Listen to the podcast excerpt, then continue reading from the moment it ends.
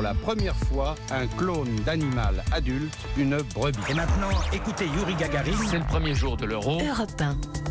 7h24, c'est l'heure du jour où votre plongée quotidienne dans la boîte à souvenirs d'Europe 1 matin. Bonjour Lord d'Autriche. Bonjour Dimitri, bonjour à tous. Il y a 16 ans, le 14 mars 2007, nous quittait Lucie Aubrac, grande figure de la résistance pendant la Seconde Guerre mondiale. Toute leur vie, elle et son mari Raymond ont raconté leur fait d'armes contre l'occupation nazie. Oui, le 20 septembre 1996 en particulier, Lucie Aubrac raconte sur Europe 1 son entrée dans la résistance. L'armée qui avait envahi ce pays était une armée fasciste, nazie.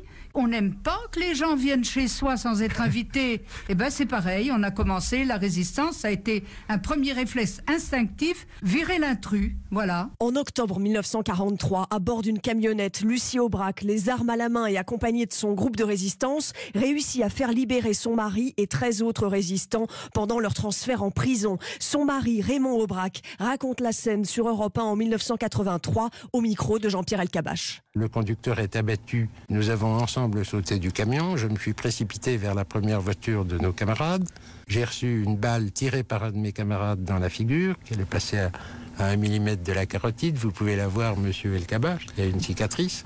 Et voilà l'évasion. Voilà, archive incroyable. Quelle vie. Alors, à partir des années 70, Lucie Aubrac euh, sensibilise les ados dans les écoles et les collèges à ce qu'est le nazisme, la résistance, la Seconde Guerre mondiale. Oui, sans relâche, elle raconte. Écoutez ce dialogue entre Lucie Aubrac et cette lycéenne en 1997. Je voudrais savoir si c'était plus difficile pour une femme d'entrer dans la résistance que pour un homme. Les femmes, elles ont une tête comme les hommes. Et les femmes ont été d'abord très très nombreuses dans la résistance parce qu'on fait des tracts. Elles tapent à la machine. Va me chercher un homme qui savait taper à la machine avant la guerre de 39. Il n'y en avait pas. Mais le combat continue. En 1998, un jeune historien lyonnais, Gérard Chauvy, accuse dans un livre Lucie Aubrac d'avoir collaboré avec le chef de la Gestapo à Lyon, Klaus Barbie, en s'appuyant sur un document d'archives. À 85 ans, Lucie Aubrac l'attaque en diffamation devant le tribunal de Lyon. Dire que je suis l'agent de liaison de Barbie, c'est inadmissible.